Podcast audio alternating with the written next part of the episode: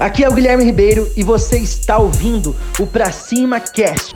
Se você quer desenvolver novas habilidades como empresário, você está no lugar certo. Existe uma pesquisa que alega que 69% dos clientes que eles não voltam comprar de uma loja física, o grande motivo é o péssimo atendimento. Então, se você tem um péssimo atendimento, como que você vai querer que o seu cliente volte na sua empresa? Ou talvez você não tenha um péssimo atendimento, mas quando você vira as costas, a sua equipe tem um péssimo atendimento. Como que um cliente vai querer voltar a fazer negócio com você se você tem um péssimo atendimento?